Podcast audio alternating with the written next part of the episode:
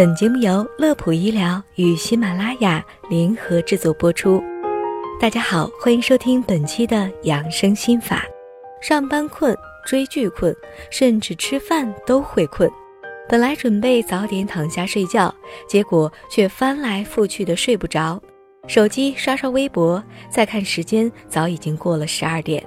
而第二天早早起床后，又继续这样的生活状态。刚才所说的。是不少都市白领的生活写照。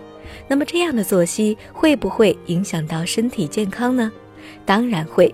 今天，我们就借着即将到来的世界睡眠日，来聊一聊有关于失眠的话题。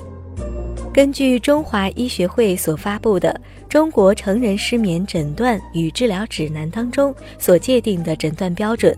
如果出现了入睡时间超过三十分钟，或总睡眠时间少于六个小时，再或者睡眠质量下降，整夜叫醒次数大于或等于两次的情况之一，并且感到白天非常疲惫，那么你可能就是失眠了。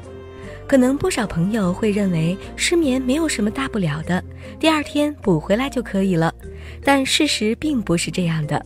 偶尔失眠一两次，并不会对身体造成伤害，但是长期的失眠会切切实实地影响到我们的身体状态，包括身体疲劳不适、注意力和记忆力严重减退、情绪波动剧烈等，严重的甚至会影响心血管系统和消化系统等等。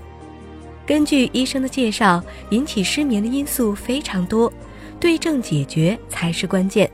下面我们就一一细数那些可能导致我们失眠的因素。首先，一个最常见的因素就是不良的生活习惯，睡前多饮多食、玩手机、做运动、作息不规律、经常熬夜，这些都会导致大脑皮层的兴奋，造成不易入睡，或者是睡眠多梦。长此以往，就可能会导致生物钟的紊乱，引发失眠。而二零一八年世界睡眠日的主题正是规律作息、健康睡眠，所以大家务必要注意了。第二个较为常见的因素是精神原因。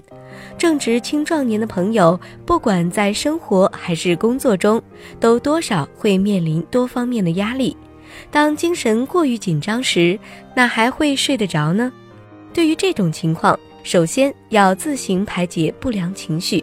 如果长期出现失眠情况时，应该及时前往医院的精神科进行诊疗。像我们所熟知的水均益、崔永元，都曾经深受失眠的困扰，以至于患上严重的抑郁症。所以千万不要把失眠不当回事儿。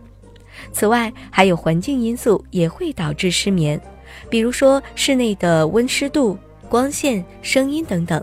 这些都需要根据自身的情况调整到一个舒适的状态。那么最后，乐普医疗健康调频，祝愿大家每天都可以睡个好觉，精力充沛的面对每一天。好的，本期的养生心法就到这里，也感谢大家的关注和收听，我们下期节目再会。